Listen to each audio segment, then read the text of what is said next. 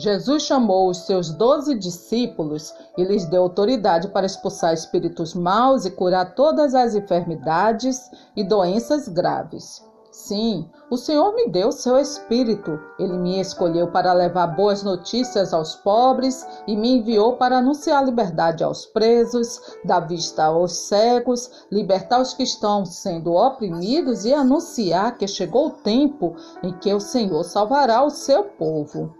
Hoje estou lhe dando poder sobre nações e reinos, poder para arrancar e derrubar, para destruir e arrasar, para construir e plantar. Aí o Senhor estendeu a mão, tocou nos meus lábios e disse: Veja, eu estou lhe dando a mensagem que você deve anunciar. Vão e anuncie isto: o reino do céu está perto. Curem os leprosos e outros doentes, ressuscitem os mortos e expulsem os demônios. Vocês receberam sem pagar, portanto, deem sem cobrar. Não levem guardados no cinto nem ouro, nem prata, nem moedas de cobre.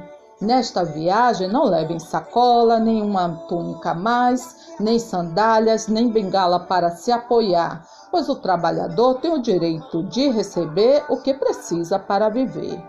Quando entrarem numa cidade ou povoado, procure alguém que queira recebê-los e fiquem hospedados na casa dessa pessoa até ir embora daquele lugar. Quem recebe vocês estão recebendo a mim, e quem me recebe está recebendo aquele que me enviou. Quem receber um profeta, porque este é profeta, terá uma parte da recompensa dele. E quem receber uma pessoa boa, porque ela é boa, terá uma parte da recompensa dela. Eu afirmo a vocês que isto é verdade. Quem apenas por ser meu seguidor der ainda que seja um copo de água fria ao menor dos meus seguidores, certamente receberá a sua recompensa. Portanto, não tenham medo, pois vocês valem mais do que muitos passarinhos. Por acaso, não é verdade que dois passarinhos são vendidos por algumas moedinhas? Porém, nenhum deles cai no chão se o pai de vocês não deixar que isso aconteça. Quanto a vocês, até os fios dos seus cabelos estão todos contados. Os deveres que eu exijo de vocês são fáceis, e a carga que eu ponho sobre vocês é leve. Felizes são aqueles que não abandonam a sua fé em mim. Se uma pessoa afirmar publicamente que pertence a mim, eu também, no dia do juízo, afirmarei diante do meu Pai, que está no céu, que ela pertence a mim.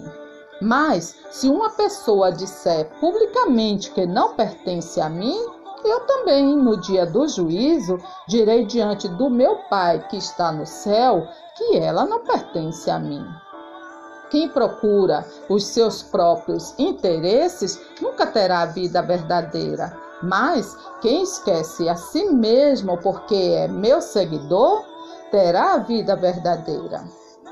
Quando acabou de dar essas ordens aos seus doze discípulos, Jesus saiu daquele lugar e foi ensinar e anunciar sua mensagem nas cidades que ficavam perto dali. Naquela ocasião, Jesus disse: Ó oh, Pai, Senhor do céu e da terra.